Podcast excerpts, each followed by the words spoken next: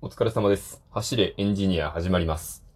えっ、ー、とですね。あの、今日トークバー、オンライントークバーっていうそのラジオトーカーのなんか寄り合いみたいなのがあったんですけれども、まあオンライン飲み会みたいなもんですね。はい。全然関係ない話をします。申し訳ございません。あの、全然関係ない話です。だってね、そんな飲み会で何かありましたってね、ちょっと僕なかなか面白い、こう、レポートみたいなのできないですからね、いつも通りやろう、やろうと思います。えっと、僕、最寄りのコンビニがローソンなんですけれども、皆さんご存知ですかね？最近ローソンの、あの、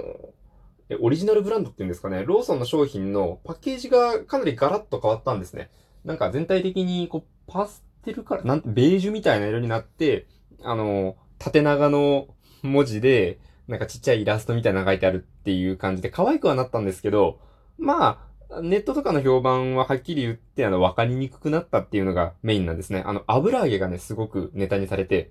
あの、ローマ字で油揚げって書いてあるんですよ。あの、エイブラエイジって言われてましたね。はい。そんな感じで、まあ、デザイン可愛くなった代わりに分かりにくくなりましたっていう話なんですけど、あの、分かりやすさとデザイン性を両立させるのってすごい難しいなと思って、僕も、うん、えっと、宣伝美術っていうんですかね、演劇部、学生の頃演劇部いた時は、ポスターとかパンフレットとか作っていたんですけれども、まあ、やっぱりタイトルとどこでいつやっていくらで見れるんですかっていうのをわかりやすく書かなきゃいけない一方で、やっぱりその、制作物としても美しいものに仕上げたいじゃないですか。ここの、ここのね、両立はやっぱり難しかったなというのをそれを見て思い出したんです。あと、あの、なんていうんですかね、あの、ピクトグラムっていうんですか？えっと、標識的な、記号のことです。あの、なんか、お手洗いだったら、あの、女性用、男性用で、あの、なんか逆三角形で書いてあったりとか三角形で書いてあったりとかする、あれですね。あれも、すごく、あの、吟味されるというか、これも分かりやすさと、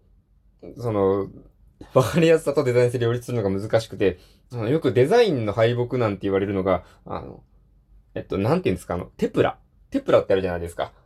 まあ、あの、何かしら適当に、こう何でも自分で好きなものを印字したテープが作れる、あれですね。あれを、その、ピクトグラムの下に貼られたらデザインの負けっていうことになるらしいんですよ。あの、デザイン殺しテプラみたいな、そういう立ち位置らしいんですね。テプラを貼られたらもう分かりにくかったということで負けみたいな。まあ、そういうのもあるぐらいで、やっぱり、こう、見てくれがいいものと分かりやすさってすごく両立しにくいのかなっていうところをね、あの、今日またコンビニに行ってすごく思いました。このね、また分かりやすさで繋がったところで、僕がすごいなと思っているのが、あの、おもちゃです。またね、またおもちゃの話かってなるんですけれども、あの、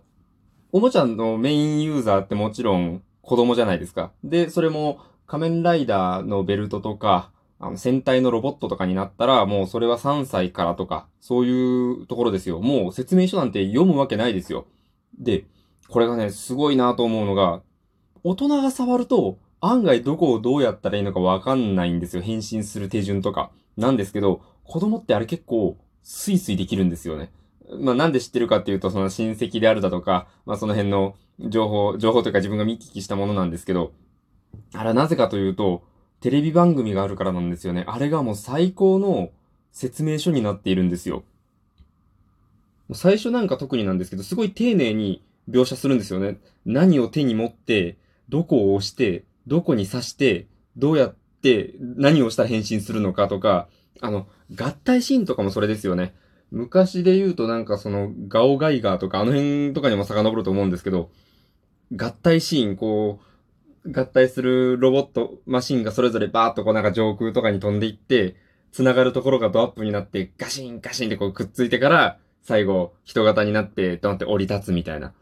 あれ、もう、番組の演出として見ることもできるんですけど、あれよく見たら、すごい忠実に変形手順をやってくれているんですよね。戦隊とか特に。あれはね、もう先におもちゃがあってのロボットなんで。みたいな感じで、あの、デザイン性というか、その、なんていうんですかね、ものとしての良さと分かりやすさっていうのをしっかり両立しているのがその辺のおもちゃなんじゃないかなと。僕ね、そういうところが子供向けのおもちゃ好きなんですよね。あの別に悪く言うわけではないです。僕もたくさん集めているんですけど、トランスフォーマーとかってやっぱり説明書ないと、10年前のおもちゃとかいじるの結構難しかったりするんですよ。ただね、もう、戦隊ロボだったら、これはもう、番組見てたら特になんですけど、10年前とか余裕で触れるんですよ。やっぱそれは、番組内ですごく丁寧に、まあ、変形の難易度自体が簡単っていうのはあるんですけど、そういう手順を自然にいつの間にかすり込んでいるっていうことですよね。そういうのが、うん。やっぱ、功を奏しているんだなって思いました。まあ、はい。あの、最初の話題に立ち戻るんですけど、このまあ、賛否両論若干火が多めの